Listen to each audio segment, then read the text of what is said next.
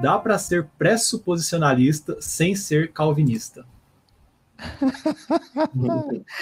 Olha, vamos lá.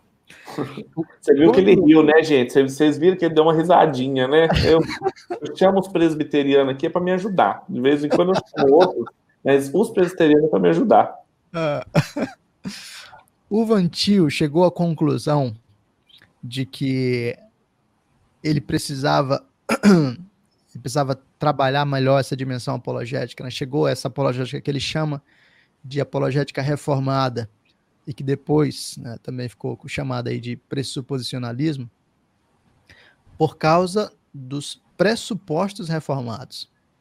Então, a, a, a visão dele é, fundamental era de que uma apologética que tem uma pegada mais evidencialista, né, mais centrada em é, evidências e convencimento por meio da apresentação de fatos ou evidências, ela é incoerente com a noção reformada da depravação total do homem.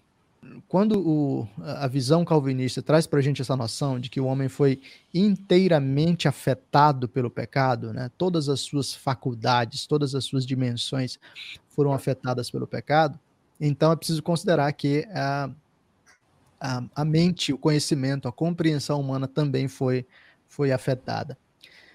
Sistemas que não defendam a depravação total do homem podem utilizar a, uma abordagem pressuposicionalista, mas eu acredito que é, elas, eles não partirão desse princípio. Então, uh, o pressuposicionalismo não vai fazer tanto sentido, vamos dizer assim, para para quem acredita que nem todas as áreas, nem todas as faculdades humanas foram severamente afetadas pelo pecado. Então, essa era uma das razões, por exemplo, da briga do chefe com o, o, o, Tomás de Aquino. Né? Ele acreditava que o, o Tomás de Aquino havia aberto um espaço é, significativo para a autonomia da razão. Então, se eu entendo que o homem ainda possui seu livre-arbítrio, e possuindo ainda esse livre-arbítrio, ele ainda possui capacidade é, cognitiva para é, conhecer e tomar decisões nesse sentido. É, então, a minha preocupação talvez tenha que ser muito mais em apresentar as evidências corretas para que a mente desse homem seja convencida da verdade, do que em trabalhar uma dimensão anterior de colocar em xeque esses sistemas de cosmovisão, de cosmovisão, de pressuposições.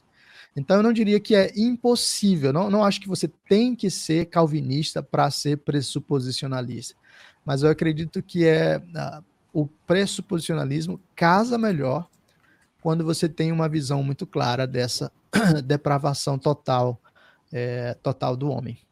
Ok?